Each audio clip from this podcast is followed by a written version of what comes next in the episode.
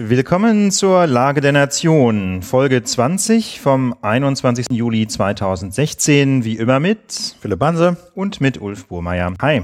Ganz herzlich willkommen äh, zu unserer wöchentlichen Zusammenfassung des politischen Geschehens. Und ehrlich gesagt, nach unserer letzten Sendung war ich fest davon ausgegangen, dass wir jetzt diese Sendung ausschließlich über dieses abscheuliche Attentat, diesen Amoklauf in Nizza reden und ja. Palim Palim. Die Welt, die Welt brennt. Die Welt brennt und Nizza ist so, so tragisch. Das ist schon nur noch eine Katastrophe unter vielen. Also ich dachte auch am nächsten Tag oder zwei Tage später, wer redet jetzt von Nizza? Dann ist es nur noch Türkei, dann ist es äh, ja Trump, Trump äh, so und äh, von Nizza redet dann irgendwie keiner, keiner. Also deswegen gibt es solche Formate wie dieses hier, weil wir uns genügend Zeit nehmen und äh, mit Ruhe und Gelassenheit und der nötigen Ernsthaftigkeit auf diese Woche mal ja. zurückblicken und versuchen uns auf all das, was da passiert ist, einreiben zu machen. Auch, auch wenn man sagen muss, glaube ich, die Lage ist ernst. Aber bevor wir dazu kommen, haben wir noch ein paar gute Nachrichten zum Anfang der Sendung, denn unsere erste Live-Show, die Lage Live, ist ausverkauft. Wow, wir haben uns sehr gefreut. Heute sind die letzten Tickets quasi über den virtuellen Ladentisch gegangen und äh, das wird, glaube ich, eine runde Sache. Für das wird sehr schön. Zumal sich auch noch ein äh, Zeichner gemeldet hat, der ganz höflich fragte, ob er denn wirklich zeichnen dürfte vielleicht und so. Ich sagte, Mann, ja. klar, super Idee, Hast kommt du die vorbei. Seite mal angeguckt? Ja, das, das sieht irgendwie ganz aus, hübsch ne? aus. So, ja. ne? Hat so ein bisschen was von Gerichtszeichnung, genau. aber das äh, passt natürlich wie Arsch auf Eimer. Total großartig. Und ähm, genau, also der wird dann auch da sein und ja, ein ganzer Sack voll von euch. Ja. Wir sind sehr gespannt. Wir sind schon ein bisschen, ehrlich gesagt, so ein bisschen nervös. So nach dem Motto, ich ich habe so ein bisschen Lampenfieber, ja, muss ich sagen. Ich finde es total cool. Also, ne? ja. Genau, also wir sind jetzt beide nicht so äh, Rampen geübt. Ja. ja. Aber ich denke. Alle keine Lobos hier. Genau, ihr seid ja alle uns wohlgesonnen insofern. nee, es ist wirklich total lustig, weil wir auch, wir haben mal so, so grob die Liste durchgeguckt, klar, ein paar bekannte Namen, aber die allermeisten ähm, Namen hatte ich wirklich noch nicht gehört. Das finde ich wirklich richtig großartig, ähm, dass wir quasi so aus der klassischen Berliner Netzbubble offensichtlich raus sind, sondern einfach ganz viele Menschen äh, bei der Gelegenheit auch mal kennenlernen. Und das ist ja die Idee. Also wir machen Sendung, Sendung ihr ähm, könnt zuschauen, wir werden euch auch so ein bisschen äh, quasi mit an Bord holen und so ein bisschen was über überlegt ähm, und dann einfach hinterher noch zusammenstehen, Bierchen trinken, das wird, glaube ich, eine runde Sache. Genau, also es wird auch erst Stand heute keinen Livestream geben. Wir können uns das nochmal überlegen, ob man das irgendwie machen kann, aber ich denke mal, das, das ist einfach nicht so, nee. sondern das ist ein Live-Event und da sind wir und genau. äh, wer das sehen will, muss da vorbeikommen und der Rest hört halt im, Podcast. Ja, das, das lebt ja auch einfach davon, dass man dann eben da vor Ort ist und dann, dass man sich ein bisschen was anhört. Und man muss einfach sagen, wer soll das streamen? Das Stream-Team muss ja Podcast. So sieht's aus. Ja, also muss man auch sehen, wer soll das machen? Und ganz wichtig, also die Tickets sind jetzt verkauft und es ist halt auch voll. Ja. Also so einfach jetzt vorbeikommen ist, ist keine, so keine gute Idee, weil es ist nee. halt wirklich voll. Und ich gehe einfach mal davon aus, dass jetzt auch die, die sich ein Ticket gekauft haben, dann auch kommen. So, ne? Und dann, oder ihr könnt die natürlich weitergeben, da haben wir nichts dagegen. Nee, ne? das ist mir egal. Oder, oder uns egal. Äh, so, aber jetzt so nach dem Motto, ach, wir, wir gehen da mal vorbei, das, das wird dann einfach zu eng und zu voll. Und wir wollen ja die Wikimedia nicht äh, platt machen. Nee, ne? Die muss man nämlich äh, wirklich nochmal ganz, ganz äh, groß feiern. Also ganz toll, Wikimedia Deutschland hat uns diesen Raum zur Verfügung gestellt äh, und es wird noch so ein paar andere Nettigkeiten geben an dem Abend, die auch Wikimedia bereitstellt. Das machen wir jetzt nicht öffentlich Werbung dafür, einfach weil weil ja nicht kommen können. Aber das ist wirklich, wirklich ganz toll. Ein herzliches Dankeschön auch an dieser Stelle, Stelle an Wikimedia Deutschland. Und auch die haben natürlich ein Spendenkonto. Also auch die freuen sich natürlich über Solidarität. Genau. Auch nochmal danke für den, dass ihr so viel auf diesen Amazon klickt. Da kommt tatsächlich ein oh, bisschen ja. was rein. Also ja, cool. ist auf der äh, Startseite der Lager der Nation, Küchenstudio slash Lager der Nation, ist links so ein Amazon-Link und wenn ihr vor dem Einkauf darauf klickt, äh, kriegen wir äh, was von dem Umsatz, ohne dass ihr mehr zahlen müsst. Also Amazon zahlt uns da was und wir schröpfen Amazon. Das klappt sehr gut. Da könnt ihr weiter froh draufklicken. Newsletter haben sich auch ein Sack voll Leute angemeldet. Äh, müssen wir überlegen, was wir da, was ja, wir da so demnächst posten. Da Aber haben da wir schon so ein paar Ideen. Genau.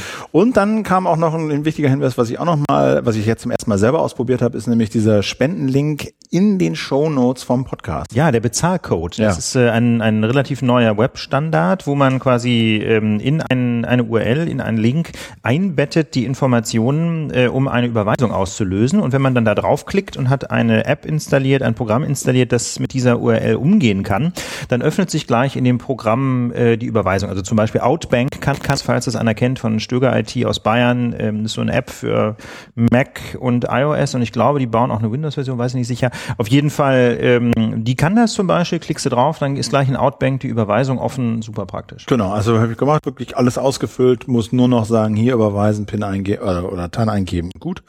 Also das ist äh, vielleicht der Hinweis und damit soll es das dann auch an Hausmitteilungen gewesen sein. Aber ein Danke können wir noch einschieben, ne? Für die, für die Spenden, denn man muss ja. sagen, das Spendenkonto entwickelt sich sehr, sehr, sehr schön. Gut. Genau, weiter spenden, alles super. So, jetzt kommen wir aber zum Reichstagsbrand in der Türkei. Krass, krass haben wir krass. das mal überschrieben. Genau. Also, was sich da tut, äh, da kommt man ja aus dem Staunen gar nicht mehr raus. Ja, das muss man sagen. Äh, ein Putsch wurde versucht am vergangenen Freitag nachts. Äh, da kam als allererstes mal die Hörerfrage, was ist denn eigentlich ein Putsch? Synonym, ein Staatsstreich. Und ähm, streitet man sich so ein bisschen drüber, ne? ob ja. jetzt Staatsstreich ein Putsch von innen sein muss, von Regierungsmitgliedern oder ein, und ein Putsch von außen kommt, so, also eher vom Militär, ist so ein bisschen äh, semantischer Streit, aber letztlich ist es das. Es ist so ein Staatsstreich, Versuch der Machtübernahme mit regulären Mitteln. Genau, also letztlich, genau, ein Machtwechsel außerhalb der Form, die die Verfassung vorsieht.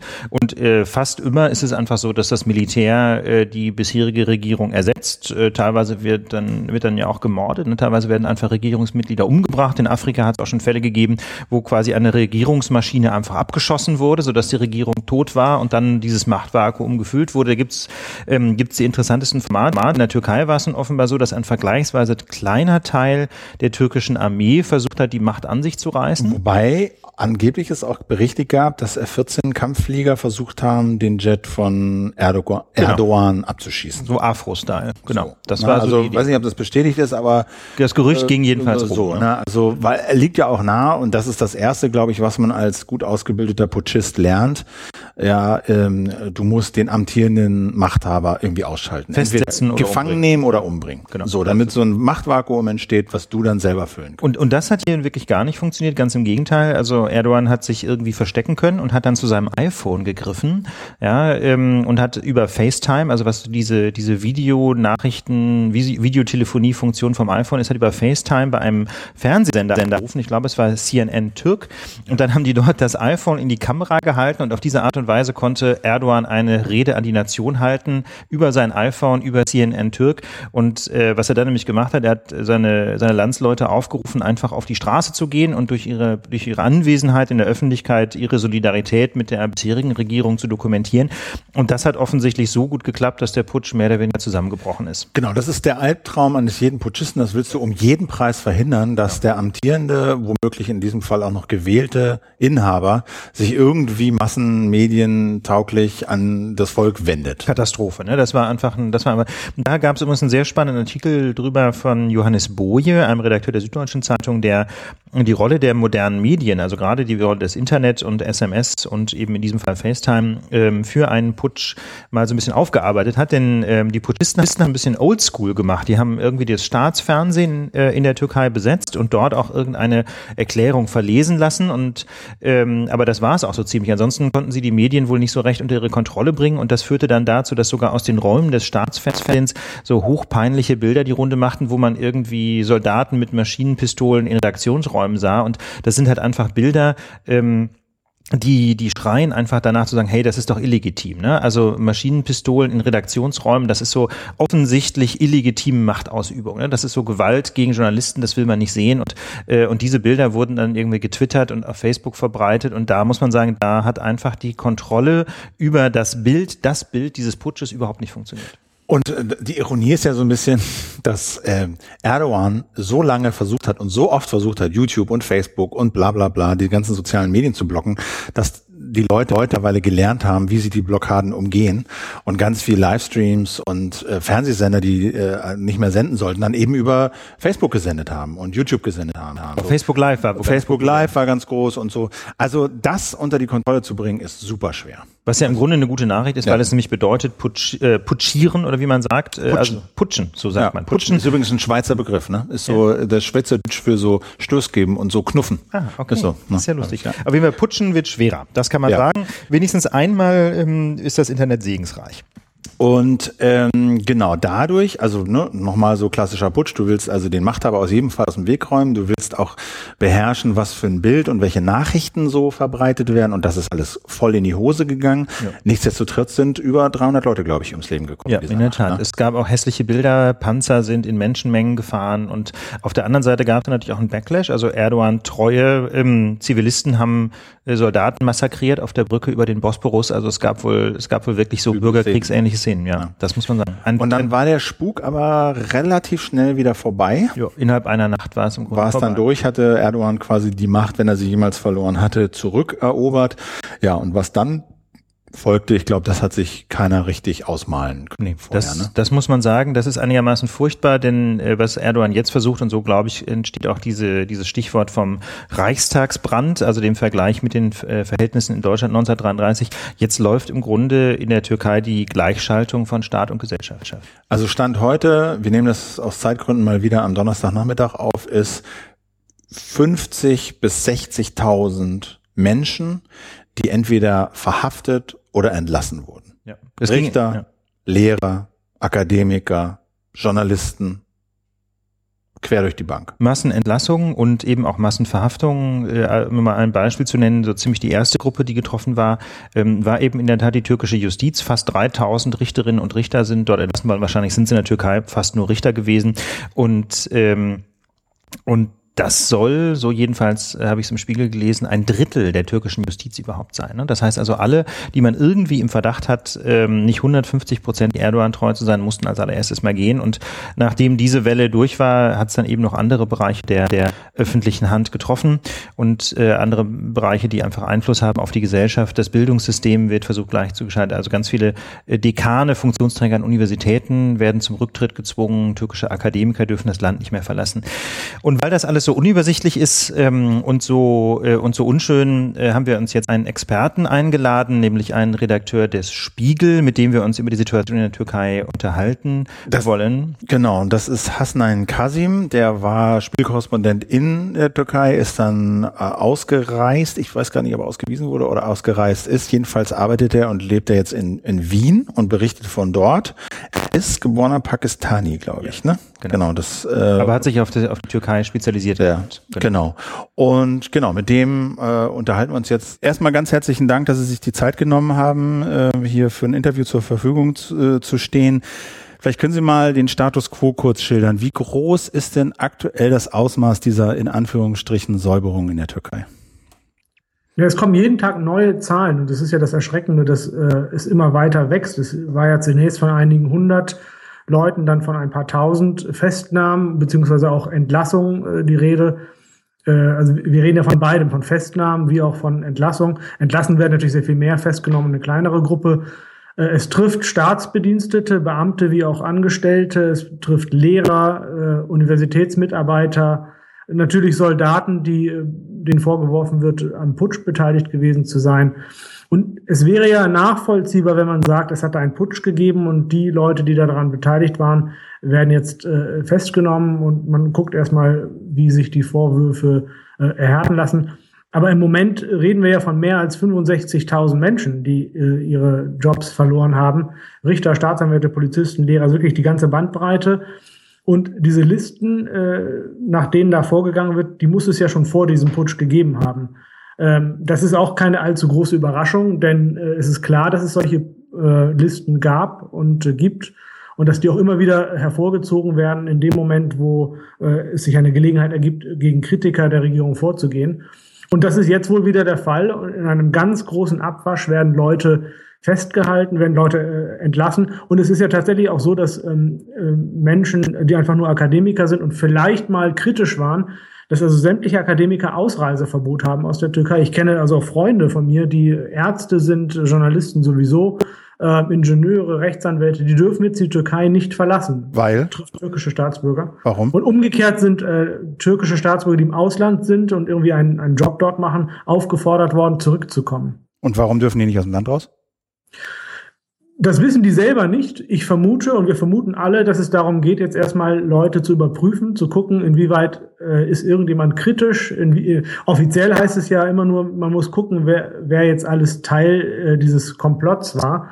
äh, wer also am Putsch, Putsch beteiligt war oder zumindest äh, auch da sich hinter die Putschisten gestellt hat. Ähm, wir vermuten alle, dass es darum geht, alle, die Kritiker sind, äh, eben mundtot zu machen, Leute einzuschüchtern. Und es traut sich ja tatsächlich niemand mehr offen kritisch zu sein gegenüber Erdogan und der Regierung.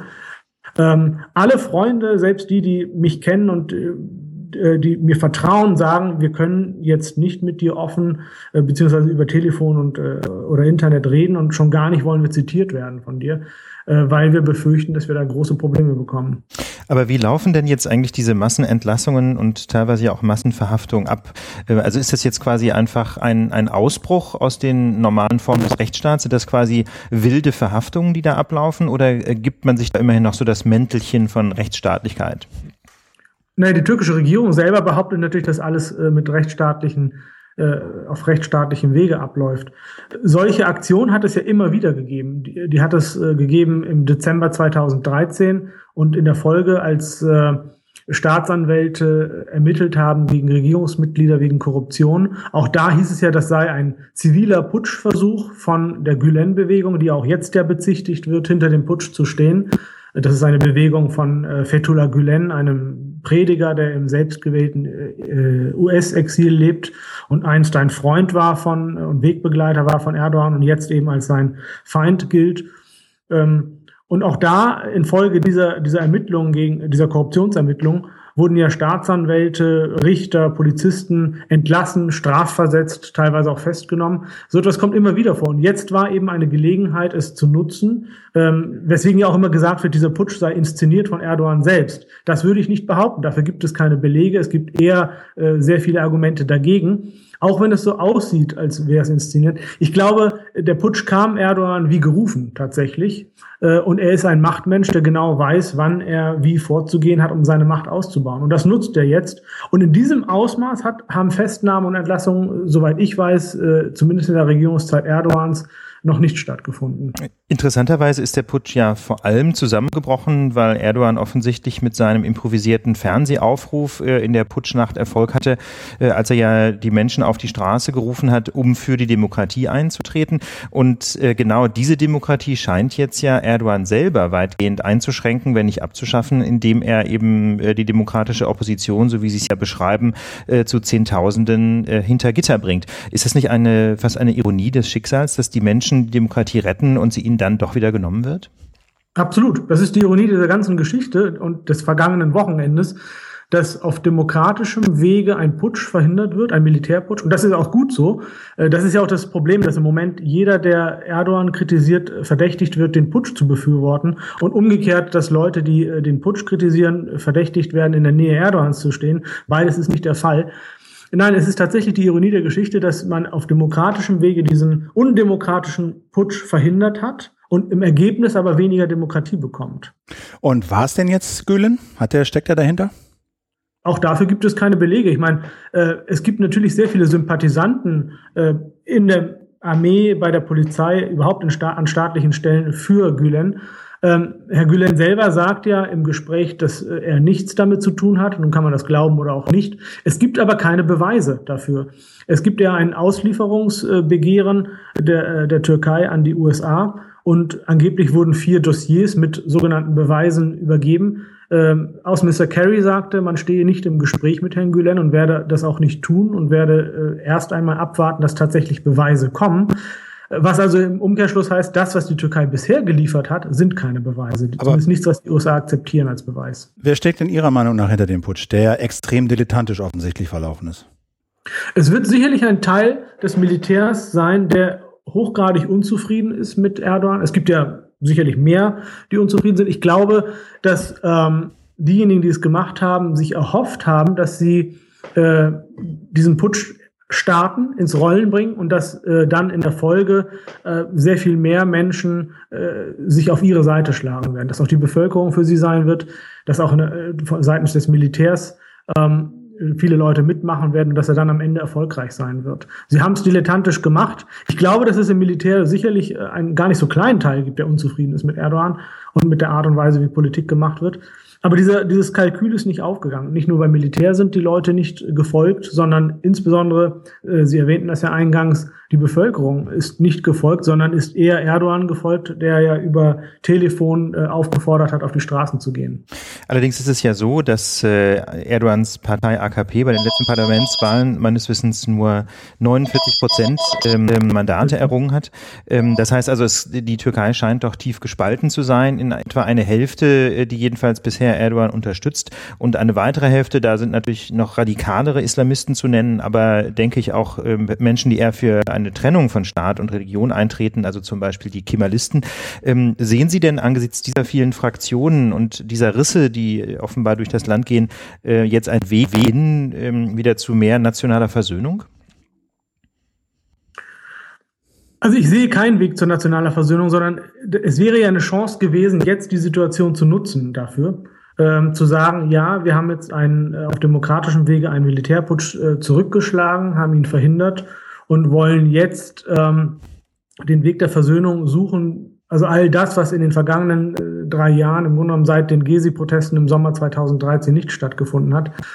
Aber wer die Persönlichkeit Erdogans kennt und wer weiß, wie er tickt, äh, der hätte auch vorher schon sagen können, es wird dazu nicht kommen, sondern er wird es nutzen, weiter zu spalten. Und man sieht ja sehr viele Menschen auf der Straße, äh, die protestieren und die das feiern, was Erdogan macht, die den Ausnahmezustand begrüßen und sagen, das sei ähm, völlig normal nach einem Putsch. Und tatsächlich, es ist ja auch normal, dass man reagieren muss als, Re als Regierung nach einem Putsch, äh, aber nicht auf diese Art und Weise also nicht durch Massenentlassung, nicht durch das Sperren von Nachrichtenseiten, durch im Grunde genommen viele undemokratische Mittel äh, mit, nach dem Gießkannenprinzip, wo es Leute trifft, die vielleicht was mit dem Putsch zu tun haben oder auch nicht.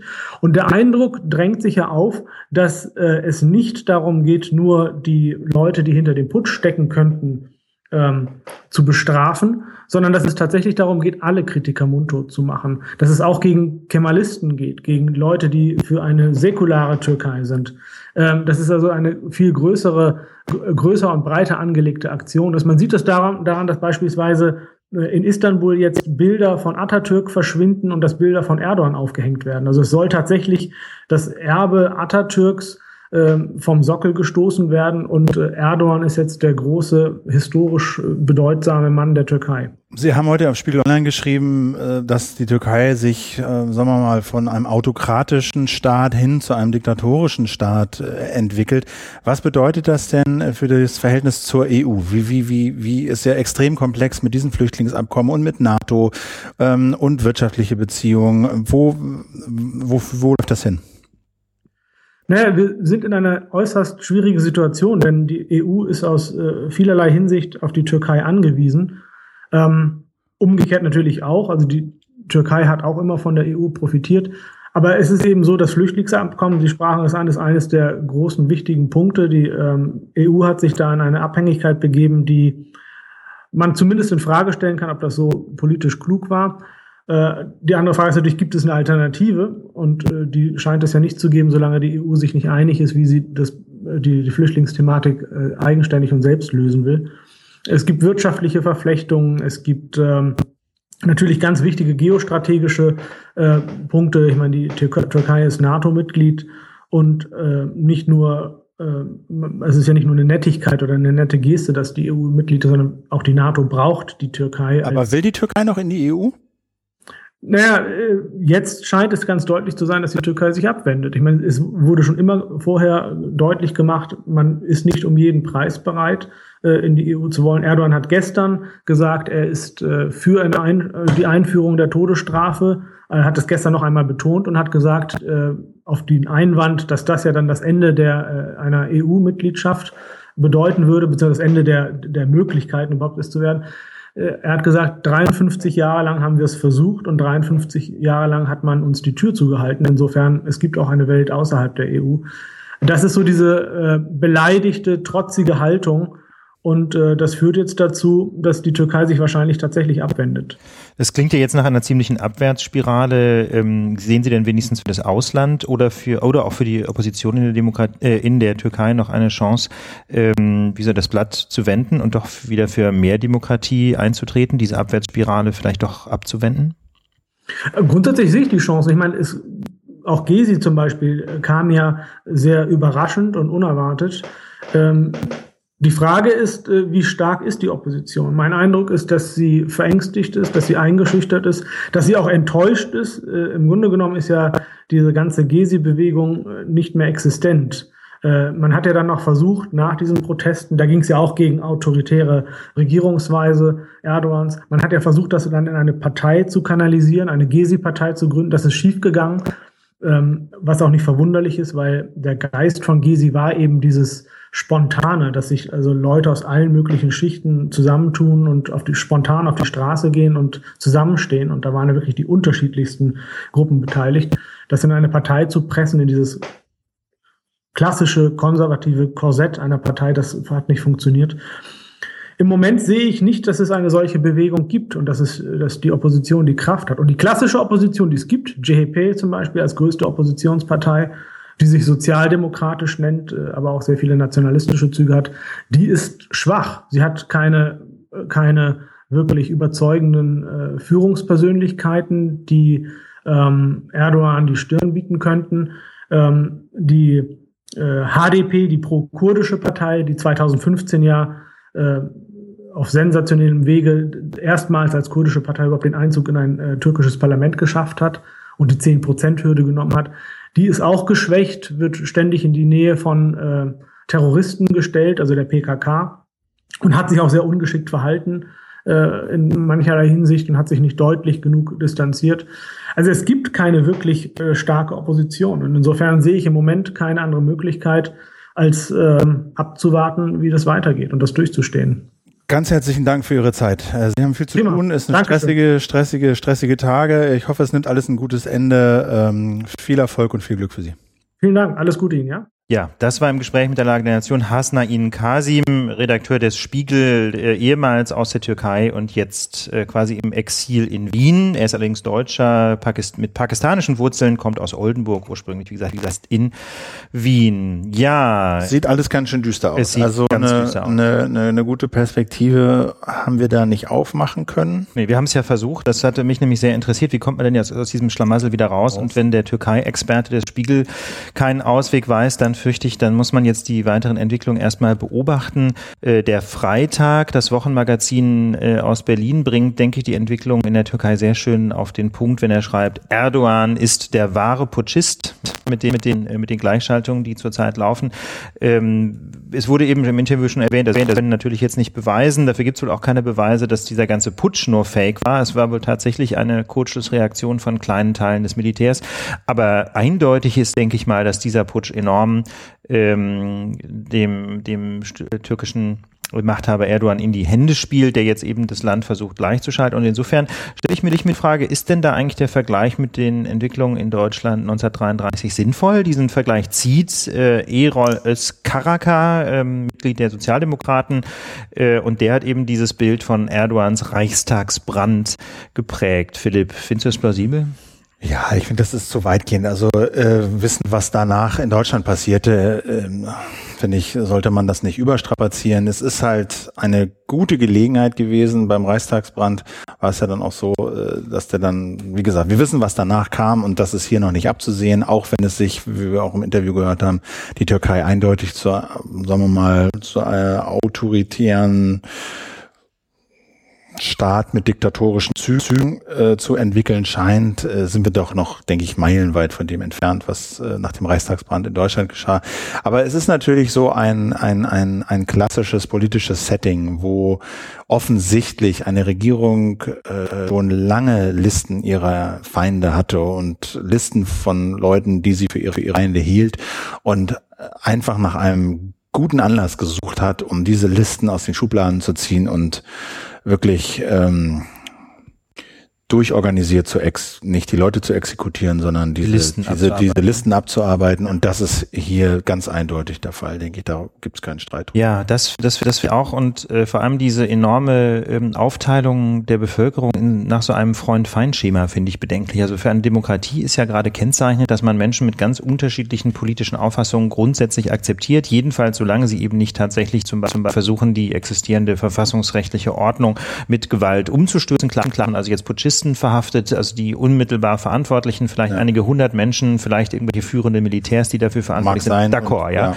Aber was jedenfalls nicht sein kann, ist, dass es quasi Listen gibt mit Oppositionellen und die jetzt alle der Reihe nach ausgeschaltet werden. Ob sie nun tatsächlich inhaftiert werden oder nur ab, abgesetzt werden und dann irgendwie hungern müssen, ähm, das ist ja letztlich egal. Sie sind jedenfalls aus dem politischen Diskurs ausgeschlossen und das, finde ich, macht ja gerade eine Demokratie aus, im Gegensatz zu einer Autokratie, dass man Andersdenkende jedenfalls akzeptiert, dass man mit ihnen diskutiert. Man kann dann ja in Wahlen werben dafür, dass man Stimmen bekommt, aber man kann seine politischen Gegner nicht auf diese Art und Weise mundtot machen. Erstens das und insgesamt gesellschaftlich gesehen ist es eben ein markantes Merkmal von freien Gesellschaften, demokratisch organisierten Gesellschaften, dass sie mit diesen Konflikten und diesen sehr desperaten, äh, sagen wir mal, Bevölkerungsteilen umgehen können und Konflikte lösen auf eine friedliche Art. Mhm. So. Und das gelingt ganz offensichtlich nicht. Äh, das gelingt mit den Kurden schon länger nicht.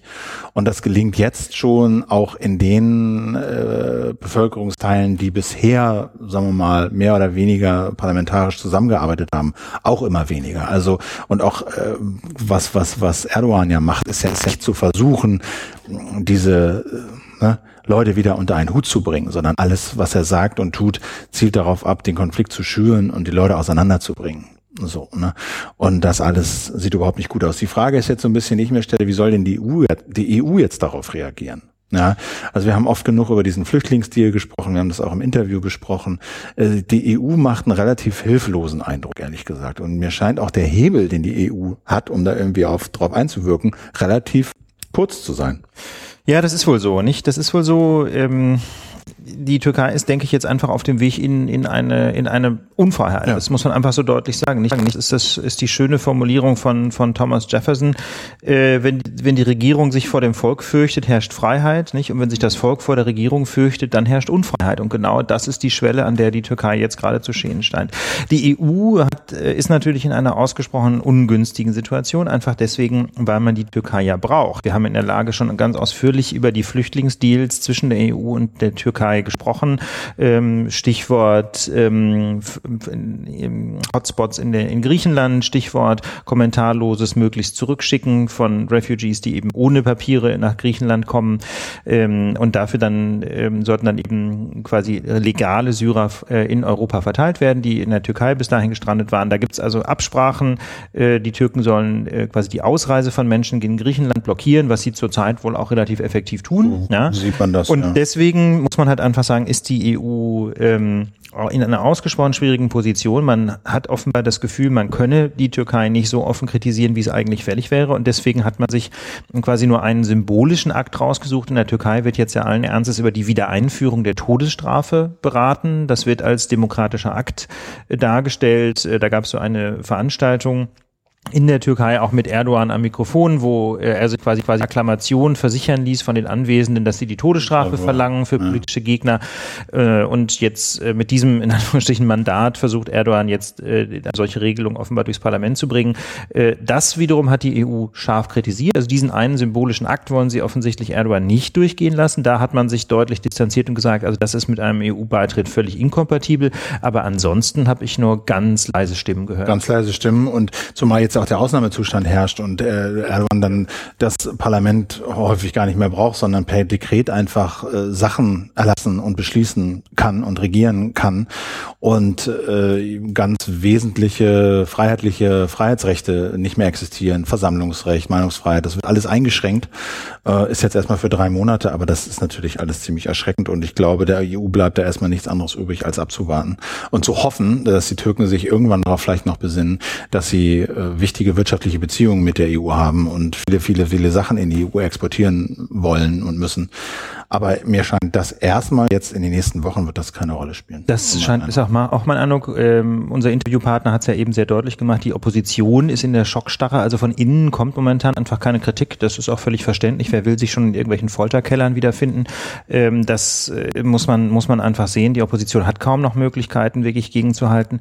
Und ähm, ob Druck von außen auch wirklich wirksam ist, da kann man große Zweifel haben, denn Erdogan ähm, segelt ja auch auf einer Welle des türkischen Nationalismus, diese von, von ich man kann fast sagen, türkischer Großmannssucht, ja, äh, türkischem Hurra-Patriotismus und äh, da kann man natürlich jede Einmischung von außen dann auch wunderbar als Missachtung Größe des Türkentums äh, reformulieren und dann ähm, ist es für ist es wiederum sofort diskreditiert. Nicht? Also das ist insofern kann man sogar sagen, Kritik von außen äh, kann möglicherweise eher kontraproduktiv wirken und was die EU angeht, gibt es natürlich auch eine Trotzhaltung. Nicht? Also die Verhandlungen laufen ja seit Jahrzehnten und äh, bislang haben wir, gehört, na, haben wir gehört, ne? bislang ist die ist die Türkei eben nicht in der EU und da hat sich jetzt offensichtlich auch so eine Art Trotzhaltung durchgesetzt. Ich könnte mir halt auch noch vorstellen, ähm, Russland und die Türkei haben ein sehr angespanntes Verhältnis, seit die Türken, spätestens seit die Türken ein russisches Kampfjet äh, abgeschossen haben.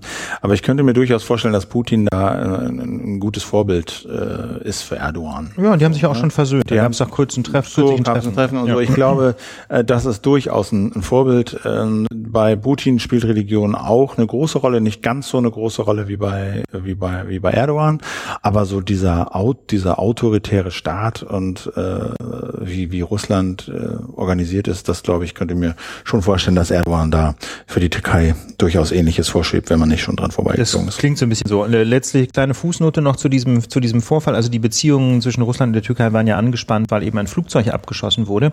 Und ähm, ich habe da mal so jetzt im Kontext dieses Putschversuchs ein bisschen nachgelesen. Ähm, viele Kommentatoren deuten diesen Abschuss im Grunde als Panne. Und zwar einfach deswegen, weil das türkische Militär ähm, schon vor dem Putsch und vor diesen Säuberungen ein massives Führungsproblem hatte, weil es nämlich auch vorher schon Säuberungswellen gab, wo einfach lange, lang gediente, erfahrene Offiziere abgesägt worden sind wegen angeblich mangelnder Treue zur AKP und zum Islamismus. Und ähm, das heißt also, die, die türkische Armee hatte vorher schon das Problem, dass es viel zu wenig gute Führungskräfte ja. gab.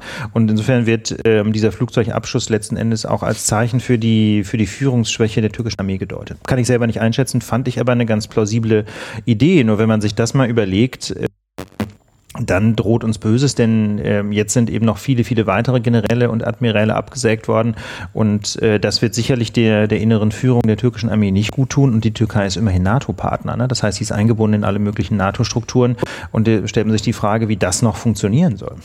Wie das noch funktionieren soll, ja, fragt man sich immer, warum sind die noch NATO? Was ist so die Rolle in der NATO? Und die, für die NATO sind die halt deshalb enorm wichtig, weil sie natürlich einerseits Stützpunkt sind für die ganzen Einsätze oder für viele Einsätze äh, gegen, gegen den IS äh, aus Incirlik. Ähm, sie sind, das habe ich irgendwie auch gelesen, offensichtlich immer, sagen wir mal, die willkommeneren Gäste, wenn die, wenn es darum geht, in, in Asien und Afghanistan ähm, und, und Pakistan sagen wir mal, mit Soldaten und Offizieren zu reden, sind sozusagen türkische Offiziere ja. aufgrund so kultureller Bindung, sprachlicher Verwandtschaften und so da immer gern gesehen und fällt es ihnen irgendwie einfacher, da Kontakt aufzunehmen. Also die sind für die NATO wichtig, äh, steht jetzt glaube ich auch erstmal nicht auf dem Zettel, dass die aus der NATO austreten. Aber äh, die Spannungen sind, glaube ich, vorprogrammiert. Ja, und letzte, letzter Punkt zur Türkei, der Blick vielleicht äh, zurück nach Deutschland. Äh, wir haben natürlich auch in Deutschland eine große Gruppe türkischstämmiger äh, Mitmenschen, nicht? Irgendwie 3,5 Millionen Menschen in Deutschland haben türkische Wurzeln, also ganz egal, wie jetzt der Pass ist.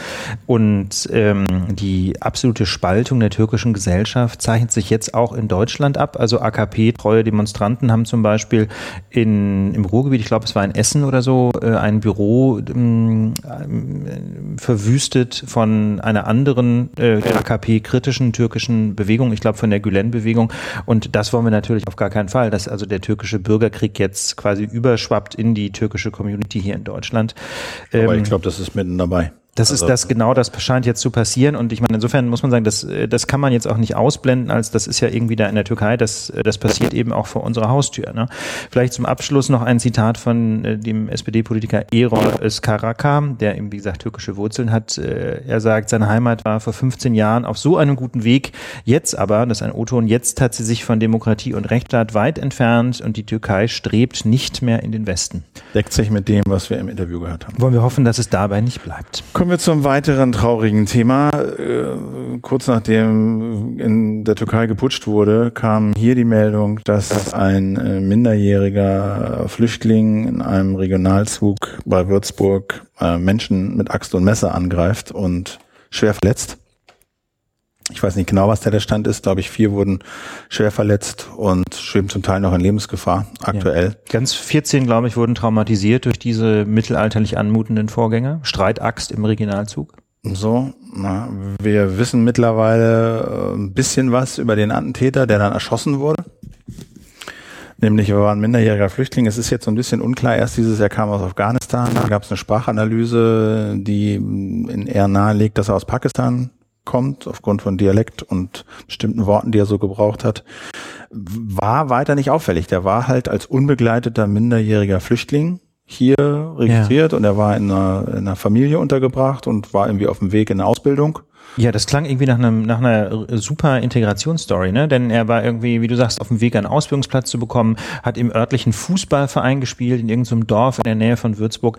Und da würde man doch erstmal sagen, warum, äh, warum radikalisiert sich so jemand überhaupt? Ne? Aber Philipp, du hast dich mit der Lage von unbegleiteten minderjährigen Flüchtlingen in Deutschland näher beschäftigt? Genau, ich will das jetzt hier nicht so unendlich auswalzen, aber ich äh, habe einen Bekannten, der arbeitet in einer Berliner Unterkunft für unbegleitete minderjährige Flüchtlinge da gibt es so 60 Plätze, 40 sind so dauernd belegt von diesen unbegleiteten minderjährigen Flüchtlingen und 20 halt für Leute, die halt reinkommen und dann weiter werden. Also es sind so 60.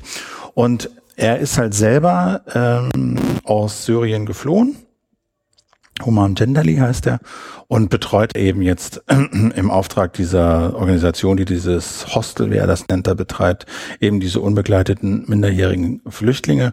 Und ähm, ich habe ihn mal gefragt, wie die eigentlich, äh, sagen wir mal, hierher kommen, warum die eigentlich unbegleitet sind. Die meisten wurden von, von Eltern nach Deutschland geschickt, um bessere Zukunft zu haben. Die Eltern haben sich das Geld gekümmert, weil die Reise kostet auch Geld und hat äh, und hat äh, und die Familie hat die, äh, dem Kind Geld gegeben, um nach Deutschland zu oder nach EU-Länder zu äh, schicken. Und er sagt also, die werden zum Teil wirklich auf die Reise geschickt mit 13, 14 Jahren von ihren Eltern aus Syrien, weil die einfach nicht wissen, was sie da machen sollen. Die Schulen werden bombardiert, die Alten kommen nicht mehr weg und dann schicken sie halt diese Kinder wirklich mit Geld auf die Reise und die äh, kommen dann kommen dann hier an und landen in solchen Unterkünften und er sagt halt, ähm, die sind extrem unterschiedlich, wie die reagieren. Er sagt, es gibt, äh, das hängt sehr davon ab, wie die erzogen wurden. Also er hat mir dann auch zum Beispiel ein positives Beispiel aus der letzten Zeit erzählt von zwei Jugendlichen. Wir hatten zwei Sura, Amran al-Shihabi und Muhammad al-Shihabi die waren bei uns im Hostel und sie, sie sind zu uns gekommen und nächsten Tag, sie haben vor sich selber einen Deutschkurs besorgt, obwohl das Hostel war weit weg von dem Kurs und sie stehen jeden, jeden Morgen um 5 Uhr, um 6 Uhr. Sie essen was schnell und sie gehen zum Deutschkurs und danach um 8 Uhr Nacht, sie gehen schlafen.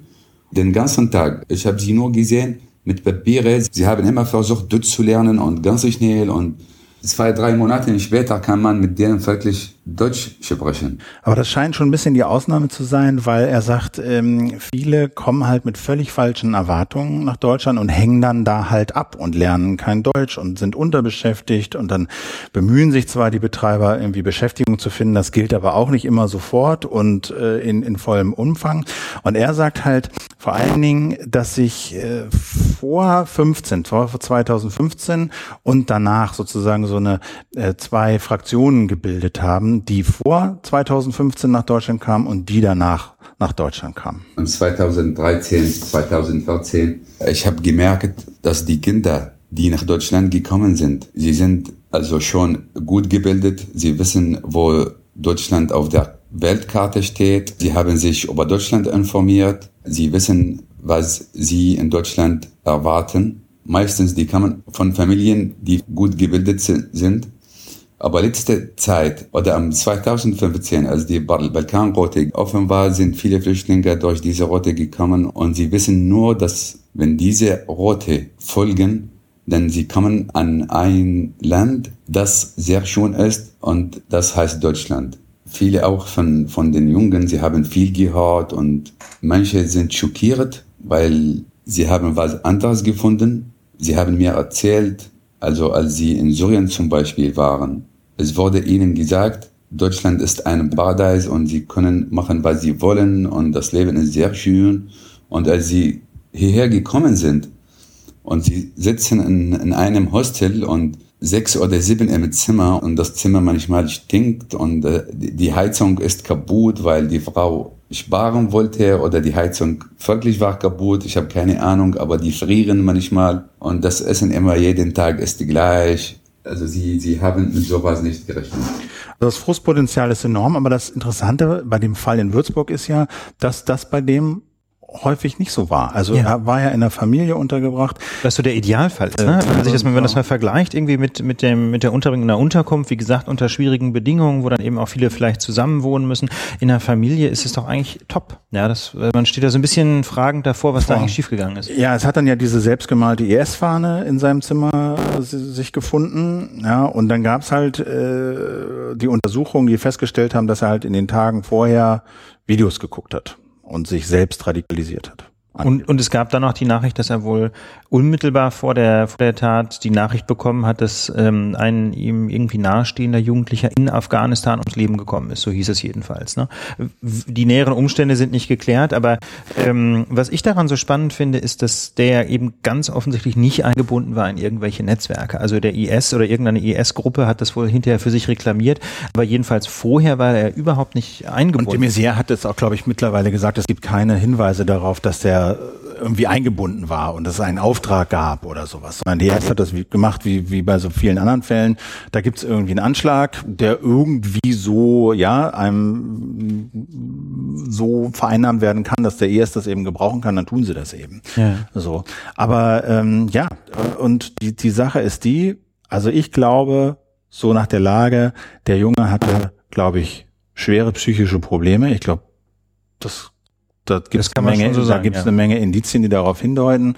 Ähm, und äh, ich kann mir gut vorstellen, dass halt diese Debatte und der IS und und und und so äh, schon auch dazu beigetragen haben, ihm das Gefühl zu geben, sagen wir mal, eine Tat zu verüben und die dann auch für sich legitim nennen zu können. Ja, mir scheint, mir scheint das einfach auch äh, ganz schwer zu sein, da jetzt wirklich eine ja, Motivlage man, ja, zu beschreiben. Aber, aber jedenfalls muss man sagen, was, was, was nicht viel, äh, vielversprechend war in diesem Fall, wäre irgendeine Form von Internetüberwachung, Telefonüberwachung, Vorratsdatenspeicherung. Dieses ganze Programm, das uns immer verkauft wird als Wundermittel gegen Terrorismus, das hätte in diesem Fall, also hat ja auch konkret versagt, aber hätte auch auf jeden Fall versagt, weil der einfach gar nicht kommuniziert hat. Der hat halt ein paar Videos geguckt. Okay, aber das war so ziemlich das Einzige und das, und das äh, kann man ja kaum verhindern. Genau, und das ist ja bei dem Nizza Gaza-Attentäter auch nicht viel anders. Ja, genau.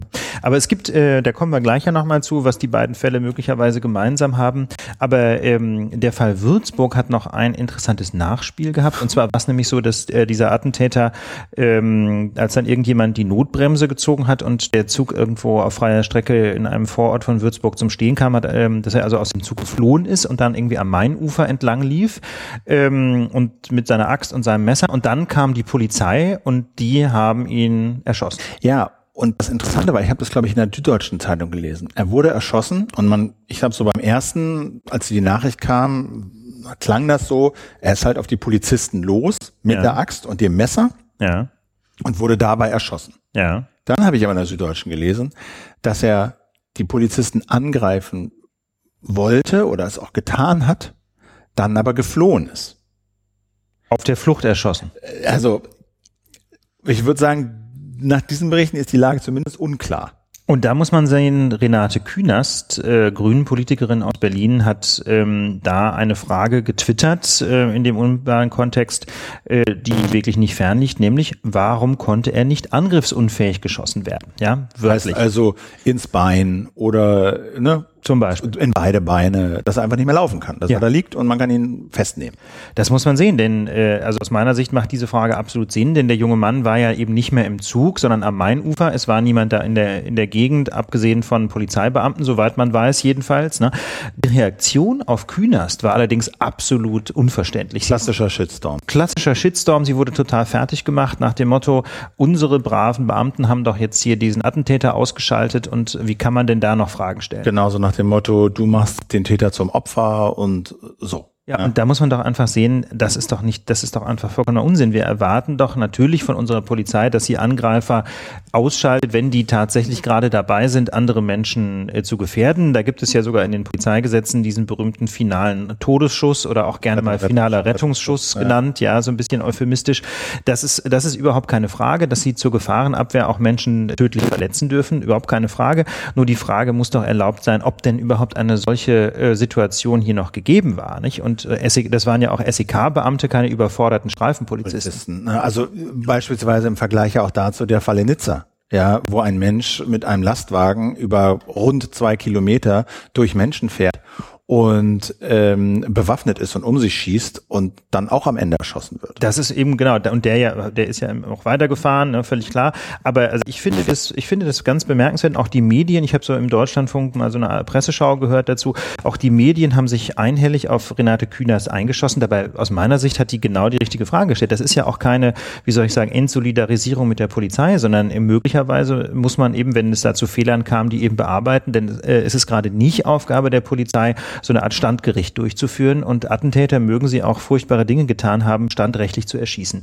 Äh, das ist einfach nicht mehr angesagt in einem Rechtsstaat. Im Gegenteil, was mit diesem jungen Mann hätte passieren müssen, ist, dass er vor Gericht gestellt hätte werden müssen und die Polizei darf nur im absoluten Ausnahmefall, wenn es gar nicht anders geht, tatsächlich tödliche Gewalt einsetzen. Was wissen wir denn über diese Umstände? Wie gesagt, also wir wissen es letztlich nicht. Ne? Also genau. Ne, also ich habe dann nämlich jetzt nichts Genaues gelesen, so im Sinne von, also verließ den Zug, ging dann da lang und ist dann da auf irgendwie sechs SEK-Beamte getroffen, hat die, wollte die angreifen und ist dann irgendwie vielleicht doch geflüchtet ans Mainufer und die hinterher und dann kam, das habe ich alles nicht gelesen. Also so, ein, so einen minutiösen Ablauf dieser Flucht und dieses Umstandes, wo dieser Mensch erschossen wurde. Haben wir noch nicht, ne? Finde ich. Ähm, Aber das finde ich ja gerade das Gute an Renate Kühner. Sie hat ja nicht gesagt, Polizei erschießt den Mann, das war ja äh, unverantwortlich. Ja gar nicht. Sondern sie fragt wörtlich, ne? Das ist ein wörtliches Zitat, warum konnte er nicht angriffsunfähig ja, geschossen werden? Die, finde ich, die Frage bleibt. Die Frage muss beantwortet werden. Im Gegenteil, wenn ein solcher Todesschuss nicht notwendig war, dann muss gegen den Beamten auch äh, wegen Totschlags äh, ermittelt werden. Das ist einfach unser Rechtsstaat. Und äh, ich finde das, ich finde das bedenklich, ähm, wenn insbesondere die Medien nicht mehr diesen Reflex haben zu sagen, hey, wir müssen den Fall aufklären. Es geht nicht darum, irgendwelche Polizeibeamten zu bashen, sondern es geht darum, diese Fragen zu stellen, ob die tödliche Gewalt tatsächlich zwingend erforderlich war. Ja, und leider hat Renate Künast ja so ein bisschen zurückgerudert dann auch, ne? Später äh, irgendwie in Talkshows ja. und so. Ja gut, was soll man machen, ne? Shitstorm halt, ne? Ja, na gut, aber auch ein Shitstorm, der legt sich wieder und, und ähm, Nein. Weil wenn die Leute dann drüber nachdenken, vielleicht kommen sie dann zur Besinnung. Aber ich finde, äh, das ist eine durchaus valide Frage, die noch geklärt ja. werden. Und ich finde das, ich finde es jedenfalls einen wesentlichen Punkt, ähm, wie gehen Medien mit den Darstellungen der Polizei um? Und ähm, da beobachtet man das hier in Berlin auch, Stichwort Rigaer Straße, das, weil die Lage heute ohnehin so voll ist, haben wir das Thema noch mal ein bisschen geschoben. Das ja. machen wir heute noch nicht. Aber da kann man, um das vielleicht schon mal so vorgreifen zu erwähnen, da kann man auch beobachten, dass jedenfalls die Berliner Medien nahezu blind abschreiben, was die Polizei in ihren Pressemitteilungen Verhandlungen verkündet. Und da muss man einfach sagen, ähm, das ist natürlich relevant, aber es ist eben nur eine Sicht der Dinge, denn auch die Polizei ist in diesen Konflikten ja nicht etwa neutraler Beobachter, sondern Akteur. Das sind Beamtinnen und Beamte im Einsatz, die, die machen hoffentlich einen guten Job, die machen aber auch mal einen Fehler. Und ähm, da eins zu eins quasi einseitig Pressemitteilung abzuschreiben, wird, denke ich, einer solchen Kon äh, Konfliktlage nicht gerecht. Ja, und die Frage ist jetzt so ein bisschen, was daraus folgt. Ne? Du hast diesen, also dieser einsame Wolf, da haben wir auch schon öfter drüber geredet, der quasi mehr oder weniger weniger im Stillen und ohne mit anderen zu kommunizieren so einen Anschlag Amoklauf plant und durchführt, gegen den ist kein Kraut gewachsen. Nee, das so. ist das Problem. Lass uns vielleicht den, den Nizza-Fall noch, noch mit reinnehmen, nehmen. weil genau. das ja eh nicht gelagert ist. Also da haben wir es, haben wir schon erwähnt, ne? In Nizza äh, zum französischen Nationalfeiertag fährt da auf Nizza auf der auf der Strandpromenade ähm, ein Mann mit einem Lastwagen über rund zwei Kilometer durch Menschen durch, die dort feiern und sich das äh, Feuerwerk ansehen wollen. Es gibt über 80 Tote und der Mann schießt auch um sich und wird am Ende auch erschossen.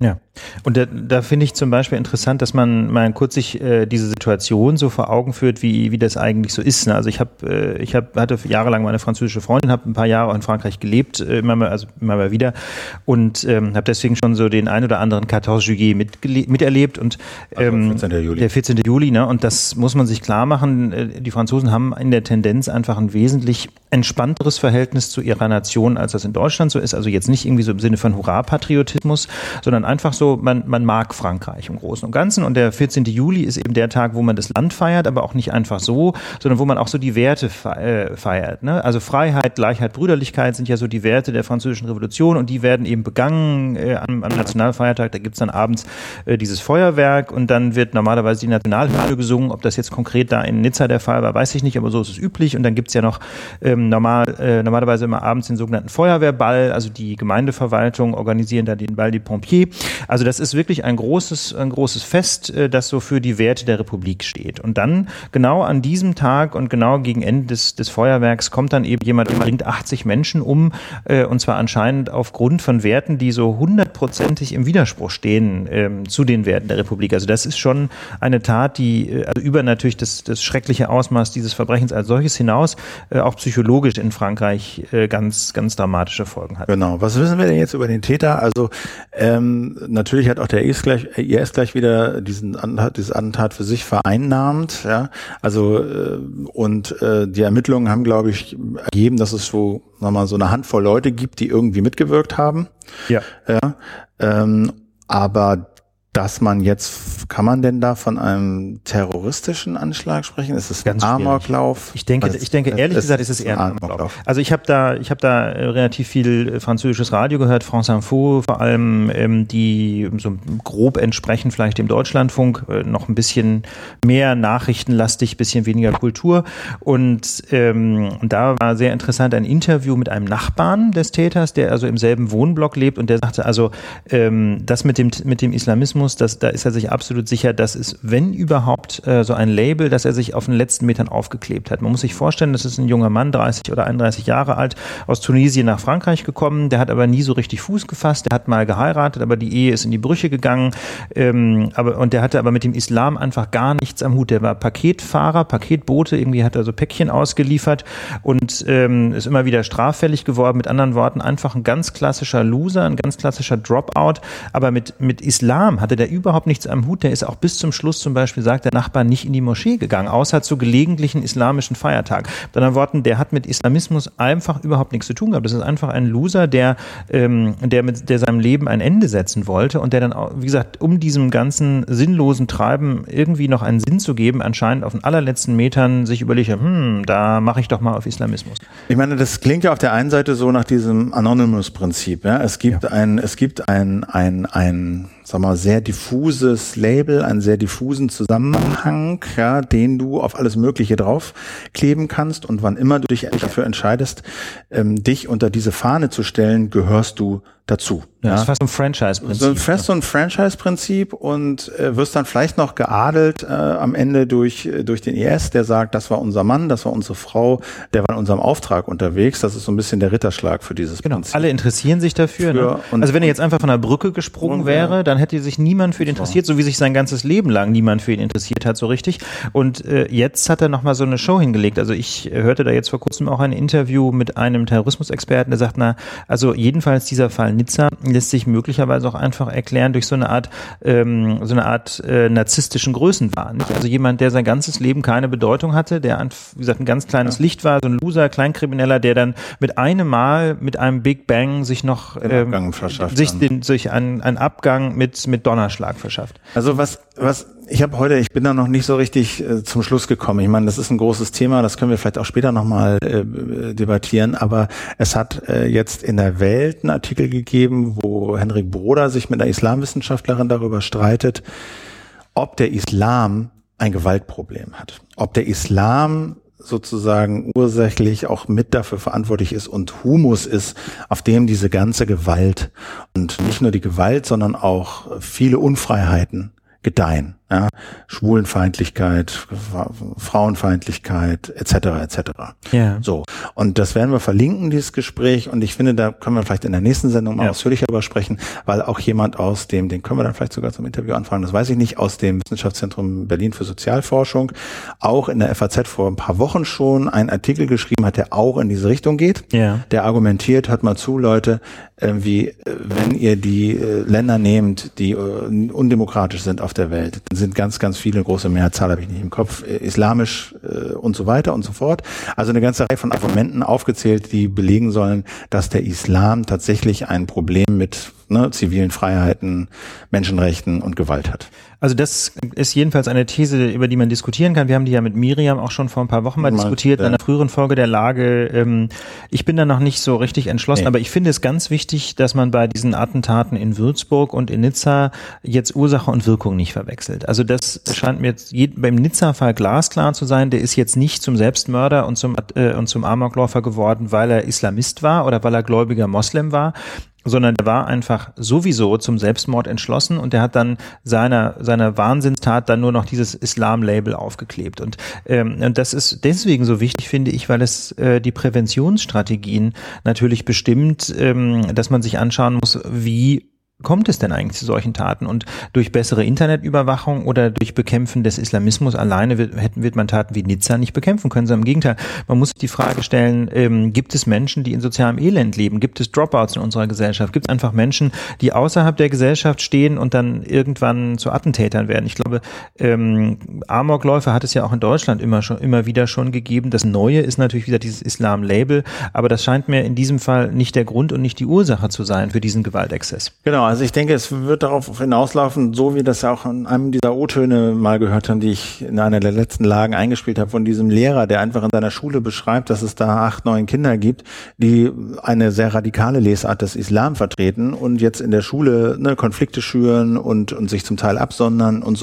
An solchen Punkten. Das ist aber ja Islamismus. Das, das ist, das ist, das ist, genau, das ist sozusagen dieser Islamismus, das ist diese eine Sparte, wo sich Leute offensichtlich absehbar frühzeitig radikalisieren und abdriften und so. Das ist das eine, dass man denen frühzeitig sozusagen, dass man das registriert und da gesellschaftliche Mechanismen findet, um sie wieder zurückzuholen, um Kontakt äh, ja. zu halten, um sie in der Gesellschaft zu halten. Und dann ist es halt diese soziale Komponente, die du ansprichst, ja, sozial absolut schwierige Lage, ja, und wo dann quasi sich was zusammenbraut und der Islam oder Islamismus dann am Ende obendrauf geklebt wird, um seinem Abgang einen großen große, größere Bedeutung Ja, und das, das finde ich einfach ganz wichtig, dass man bei alle, bei allem Risiko, das natürlich Islamisierung und Islamismus mit sich bringen, einfach nicht vergisst, dass wir auch einfach hausgemachte Probleme haben, soziale Probleme, Menschen, die am Rande unserer Gesellschaft leben. Äh, das hat ja eine ganze Menge an Nachteilen. Ne? Dass die dann gelegentlich Amokläufe begehen, ist zahlenmäßig wahrscheinlich noch das geringste Problem. Aber äh, das hat ja noch ganz viele andere Probleme. Also die, das Auf, der Aufstieg der AfD ähm, ist ja auch im Kontext dieser sozialen Probleme zu sehen. Ich meine, Henrik Broder argumentiert in diesem Streitgespräch auf dieses genau dieses Argument mit dem Gegenargument, ja, es gibt in Deutschland oder sagen wir mal 20, 25 Prozent der deutschen Gesellschaft sind mehr oder weniger Dropouts, sind äh, wie ja leben in sozial schwierigen Verhältnissen, Kinder alleinerziehend, kriegen Hartz IV und, und so weiter. Und niemand ist davon oder die allerwenigsten sind davon bisher zum Attentäter geworden. Äh, bisher. Bisher. Die bisher. Attentäter, die gesehen hat, äh, vertreten irgendeine Art von Islam. Na gut, aber ich meine, die, ähm, das ist ja durchaus nicht immer so, dass also die Amokläufer, die wir in Deutschland hatten, waren bislang, soweit ich weiß, keine Islamisten. Mhm. Also ne, wenn man Winden, Winden zum oder, Fall, ne? zum, zum Wir hatten ja Gott sei Dank nur einige wenige und in den USA ist es genau dasselbe. Also da gab es ja immer wieder ähm, Attentate von irgendwelchen Wahnsinnigen, die in Schulen um sich geschossen haben und in Kinos und davon war bislang keiner Islamist. Ne? Der erste Fall war jetzt eben dieser Gay Club in Florida. Gay Club in Florida und der in San Bernardino. Ja, okay, das war, das war ja, war das eigentlich ein Amoklauf? Wie, wie genauen Umstände kenne ich jetzt gar nicht mehr. Aber jedenfalls, also gab es, denke ich, das kann man schon sagen, sehr viele Amokläufe, die überhaupt keinen islamistischen mhm. Hintergrund haben. Insofern glaube ich, muss man sehr aufpassen, was ähm, bei, bei der Frage, was ist äh, oder wo ist der Islam tatsächlich Ursache, wo gibt, geht es um eine echte Radikalisierung und wo ist das einfach nur ein Label, das auf eine ohnehin geplante Wahnsinnstat geklebt wird. Und selbst wenn es als Label benutzt wird, stellt sich ja immer noch die Frage, warum kann es als Label benutzt Das ist allerdings wahr. Die Frage stellt sich dann schon, ja. Also ja. war, du kannst ja. Also wenn es um Aufmerksamkeit geht. geht ne? Na gut, ja, wenn es um Aufmerksamkeit geht, ist natürlich dann die Frage, kann es als Label benutzt werden, weil es in der medialen Diskussion mit dieser grausamen Terrorkonnotation versehen ist und genau. deswegen kann ich es bei mir draufkleben, um eben in diese medialen Mechanismen reinzukommen und auch so Aufmerksamkeit zu erregen. Wenn es um Narzissmus geht zum Beispiel, um, um das Wenn Gefühl, du sagst, ich begehe jetzt im Namen des katholischen Glaubens hier ein Selbstmord, nicht so irre spannend. Ne? Wenn das aber im Namen Allahs geschieht, dann ist es mit einmal ein Medienereignis. Also äh, wir, genau, ich, ich, ja. ich, ich, ich, wir setzen das mal so ein bisschen, können wir in der nächsten Woche mal ein bisschen äh, reinlesen. Vielleicht frage ich diesen WZB-Menschen auch noch mal an. Das finde ich ist ein Thema, über das wir uns noch mal unterhalten. Da bleiben wir dran. Dann, ähm, ja, Nächstes, nee, nächstes Chaos-Thema. Das ist echt die gute Laune-Sendung hier. Aber es hat immerhin diese, das Thema, was wir jetzt haben, äh, Stichwort USA, ja. hat immerhin eine komische Note. Das muss man schon Auf ganz ehrlich Fall. sagen. Also die, die Republikaner hatten gerade ihre Convention. Das ist ein äh, Parteitag, ähm, auf dem sie offiziell den Präsidentschaftskandidaten küren wollten. Und ähm, da wissen wir alle, Donald Trump liegt ganz glasklar in Führung. Aber natürlich dürfen auf einer solchen Veranstaltung auch die ehemaligen Konkurrenten um die Kandidatur nochmal reden.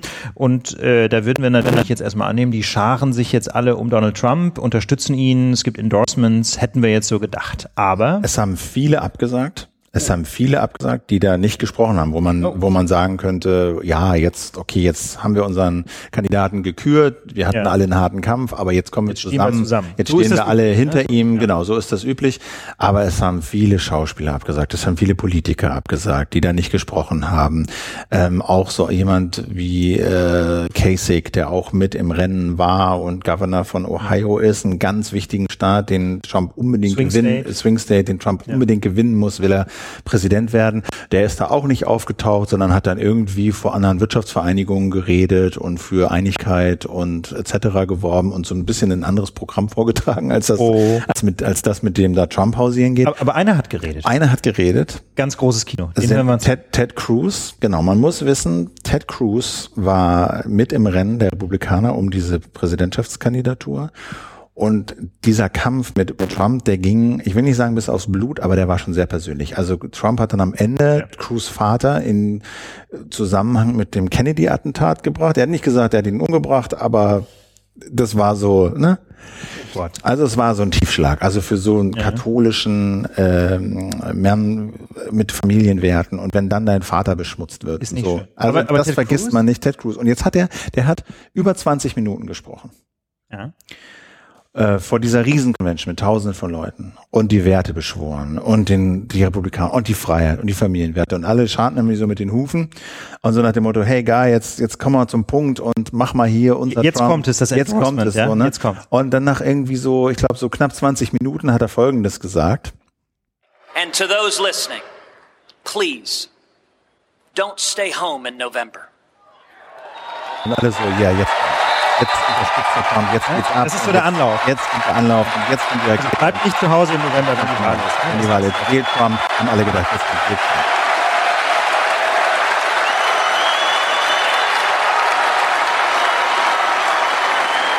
If you love our country, and love your children as much as I know that you do. Stand and speak and vote your conscience. Vote for candidates up and down the ticket who you trust to defend our freedom and to be faithful to the Constitution. Ist das krass? Er sagt nicht, wählt Trump. Er sagt, wählt Kandidaten unten dem Zettel von denen ihr glaubt, dass sie treu zu unserer Verfassung stehen. Das muss man sich mal vorstellen. Auf einem republikanischen Parteitag sagt Ted Cruz, wählt Hillary Clinton oder Trump, ist mir egal. Glaubt, wählt halt den, der wohl eher die Verfassung einhält. Krasser geht's nicht. Man hört auch, äh, man hört auch im Hintergrund noch so dieses Entsetzen und Buhrufe und völlige, völlige Schockstarre. Man sieht das auch in den Videos verlinken, kann man sich auch auf YouTube angucken.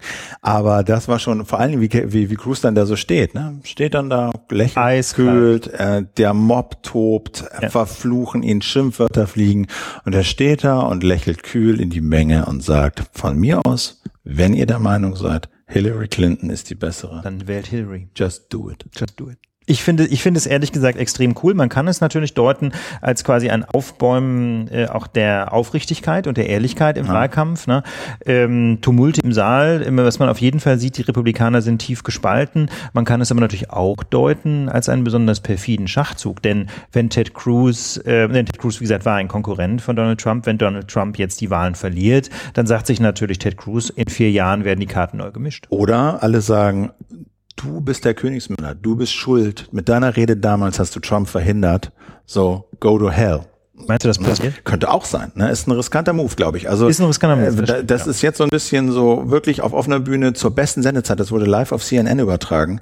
Und Trump hat ihm, glaube ich, noch, also sagen wir mal so, ich glaube, ohne Trumps Einwilligung hätte Cruz nicht diesen Slot zu der Zeit bekommen. Vermutlich nicht. So, ne? das, die Partei das, das war beste Sendezeit live auf CNN und er genießt das. Ne? Und es ist so ein bisschen ich find's äh, Balls of Steel Award. Ja, so, ne? Balls of Steel. Award. Genau. Er ist ein bisschen, ne? Also er ist auf jeden Fall äh, contendent irgendwie und tritt da in, äh, an mit vielen anderen, die da noch in der Liste stehen. Also er kann jedenfalls, kann er immer hinterher sagen, hey, mein Gewissen war's. Ne? Mein Gewissen war's. Wenn ihr unser Land und eure Kinder so liebt, wie ich weiß, dass ihr es tut, dann folgt eurem Gewissen. Ich find's, ich find's cool. Und was ich ja interessant fand, ist, dass äh, das ist jetzt so ein bisschen so ein, so ein Mediending, aber ähm, dass in den USA sehr viele alternative, sagen wir mal, jenseits vom Mainstream äh, sich befindende Medien angetreten sind, um diese Convention zu übertragen. Also Twitch, so ein ehemaliges Gamer-Network, ja, hat gesagt, du, wir übertragen das einfach in so Full Quality und super Kamera und Pipapo und jeder kann das selber kommentieren und weiter Livestream weiter verbreiten. Ah, so ein bisschen so Citizen Media mäßig. Citizen Media mäßig. Äh, ich glaube, YouTube hat es in 360 äh, live gestreamt. 4K, okay. glaube ich. Also da war eine ganze Menge am Start und dachte ich natürlich sofort, ha, das machen wir auch mal. Und dann habe ich gedacht, dann gehen wir, doch zum, dann gehen wir doch zum nächsten SPD-Parteitag. Und dann alles so, mm, SPD-Parteitag, mm, mm, mm, mal sehen, vielleicht gibt's ja noch was anderes. Und es gibt halt leider nicht so Rockstar-Events ne, in Deutschland. Nee.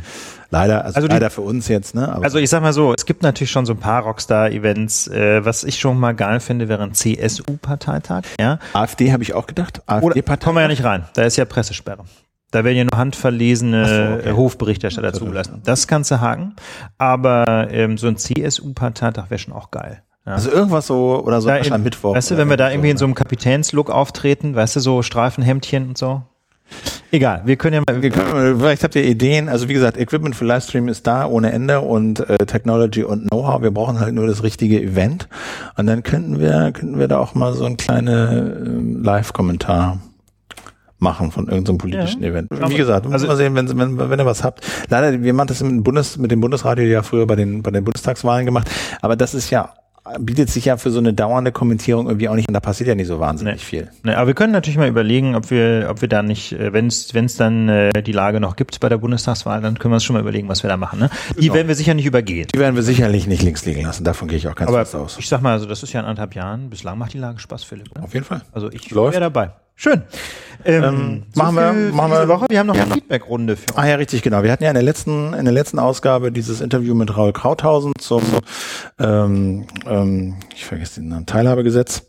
Und ja, da gab es eine sehr anregende Diskussion in den Kommentaren und es äh, gab viele Aspekte. Der eine Aspekt, um den es ging, war, waren wir zu grob mit Raul, waren wir zu bissig mit Raul? Ähm, oder war das genau angemessen? Und ich würde sagen, das ist so 50-50. Die einen fanden es ein bisschen ja. ruppig, wie wir mit Raul umgegangen sind.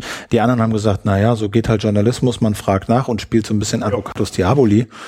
Und ich würde sagen, ähm, auch angesichts der Tatsache, dass ja doch ein paar Fakten, denke ich, deutlich geworden sind und so ein paar Problemlagen, würde ich das, glaube ich, nochmal so machen. Ja, also ich muss auch sagen, also es hat sich jedenfalls gelohnt aus der journalistischen Perspektive, weil die, weil die Positionen einfach viel, viel klarer geworden sind. Ja. Und man muss halt einfach auch sehen, ähm, aus Rauls Perspektive verständlich, aber er hat dieses Gesetz ja getrashed, als wäre das jetzt so eine Art Antibehindertengesetz. Und ähm, das wäre, glaube ich, einfach eine verzerrte Sicht der Dinge. Das Gesetz enthält Härten, die hat er, glaube ich, sehr schön deutlich gemacht, aber das Gesetz bringt eben auch einfach bestimmte Vorteile und bestimmte Verbesserungen. Und aus meiner Sicht jedenfalls gehört es zu einer fairen Diskussion dieses Gesetzes, dass auch beide Seiten sichtbar werden. Und klar, ähm, da, da äh, die, und ich auch so vom, vom Stil her, ich habe mir das noch ein paar Mal angehört, das Interview. Also ich finde das überhaupt nicht besonders konfrontativ. Wir halten halt gegen. Ich habe an einer Stelle mal gesagt, ja, ich muss da jetzt mal einhaken und so. Aber das ist, also wenn man sich hier zum Beispiel mal jeden Morgen im Deutschlandfunk die beiden Premium-Interviewstrecken anhört, 7.10 Uhr, 8.10 Uhr, also da geht's ganz anders zur Sache. Da werden also Politiker regelmäßig ganz anders abgefertigt fertig und, und Raul, muss man sagen, muss ja jetzt auch keinen Welpenschutz genießen, der ist ein Profi. Profi. Er ist, ist ein totaler Profi, Profi. Total der hat Business, ja. Und, und, er hat eine Firma, die sich im Wesentlichen mit, mit den Rechten von behinderten Menschen beschäftigt. Also, so, also äh, genau. Inhaltlich äh, gab es auch noch ein paar sehr interessante Beiträge, fand ich, sehr ähm, inspirierend und die reden sich dann vor allen Dingen um die Frage, wie soll, wie viel, soll der Staat äh, behinderten Menschen die Assistenten bezahlen, ohne dass die sich selber beteiligen? Ja ähm, oder nicht? Und wenn ja, wie könnte so eine Regelung aussehen? Und da kam dann, denke ich, auch raus, dass schon dieses Gesetz auch Verbesserungen bringt. Ja. Wir haben es nochmal durchgerechnet zum ja. Beispiel an meinem Beispiel. Also das Beispiel, das wir in der letzten Sendung aufgenommen hatten, hatte insofern eine kleine Macke, als ich da auch mit Brutto und Netto so ein bisschen durcheinander gekommen war. Aber wer das, wer das jetzt mal genau wissen will, ich habe es für meinen Beispielsfall jetzt mal durchgerechnet und ich müsste im Monat ähm, von den 2,8, die ich, äh, die ich so knapp netto habe, müsste ich 200 Euro abgeben oder von 2,9 auf 2,7, so ähnlich ist es, glaube ich. Und äh, das finde ich persönlich für mich in Ordnung. Aber klar, man kann natürlich auch argumentieren und sagen, ähm, eine Behinderung muss von, von der Gemeinschaft komplett ausgeglichen werden und da gibt es keine Beteiligung. Aber das ist, ich finde, das ist aber schon eine sehr radikale Forderung und äh, nur das wollte ich jedenfalls in der letzten Folge deutlich machen, ne? dass das eben schon auch eine sehr, ein sehr hartes Statement ist und dass man so eine gewisse Beteiligung, finde ich, auch leisten kann. Das, so. Das denke ich, war da. Wer da nochmal nachlesen will, dem sei unbedingt die Kommentare zur letzten Folge empfohlen. Und da muss ich ehrlich sagen, ganz herzlichen Dank an alle, die da so engagiert ja. mitkommentiert haben. Das macht einfach echt Spaß, auch wenn wir da teilweise ganz schön Gegenwind kriegen, aber das ist super. Ja, also ich finde das super. Man schärft daran seine eigenen, äh, seine eigenen Gedanken. Manches überdenkt man, manches bestätigt sich auch gerade in Auseinandersetzung mit der Kritik. Und ähm, also für mich ist das, ähm, ist das immer wieder schön zu sehen, wie engagiert sich äh, viele Leute auch mit der Sendung auseinandersetzen. Und ganz viele tolle äh, Aspekte kommen da auch jedes Mal. Das ist wirklich jedes Mal super. Ja. Genau. In diesem Sinne würde ich sagen, wir haben die Lage der Nationen ausführlich wie immer und abschließend erörtert. Auch wenn die Lage ernst ist in dieser Woche, wünschen wir euch ein schönes Wochenende, viel Freude mit der Sendung. Vielen Dank fürs Zuhören. Wenn es euch gefallen hat, äh, freuen wir uns wie immer über eure Kommentare auf iTunes. Auch da gab es ganz viele tolle Kommentare in der letzten Woche. Keep them coming. Ja, freuen wir uns wirklich sehr drüber. Gebt uns ein paar Sternchen und wenn ihr Anregungen habt, genau. genau. Und wenn ihr Anregungen habt, ähm, dann schreibt uns auch gerne eine E-Mail ähm, oder kommentiert im Blog, genau wie ja, es macht's lieber, macht's lieber, im, macht's lieber im Blog, dann ist es öffentlich. Also nur wenn ihr mögt. Wenn, ja. Genau, also wenn ihr mögt. Ähm, ich meine, man könnte auch mal darüber nachdenken, diese E-Mail-Anmeldepflicht erstmal abzuschalten und zu gucken, ob so viel Spam reinkommt. Aber dann macht das ein bisschen einfacher. Aber ich finde, wenn ihr was habt, was ihr öffentlich äußern wollt, wie eine Anregung, wie, ein, wie eine Kritik, dann macht's in den Kommentaren und nur wenn es halt wirklich erstmal wirklich nicht öffentlich sein soll, dann schickt uns eine E-Mail an team.lagedernation.org. Wir lesen sie alle. Wir lesen sie alle. Genau. In diesem Sinne, äh, ja, bleibt uns gewogen und wir hören uns dann nächste Woche. So soll es sein. Auf bald. Ciao. Tschüss. 哦哦哦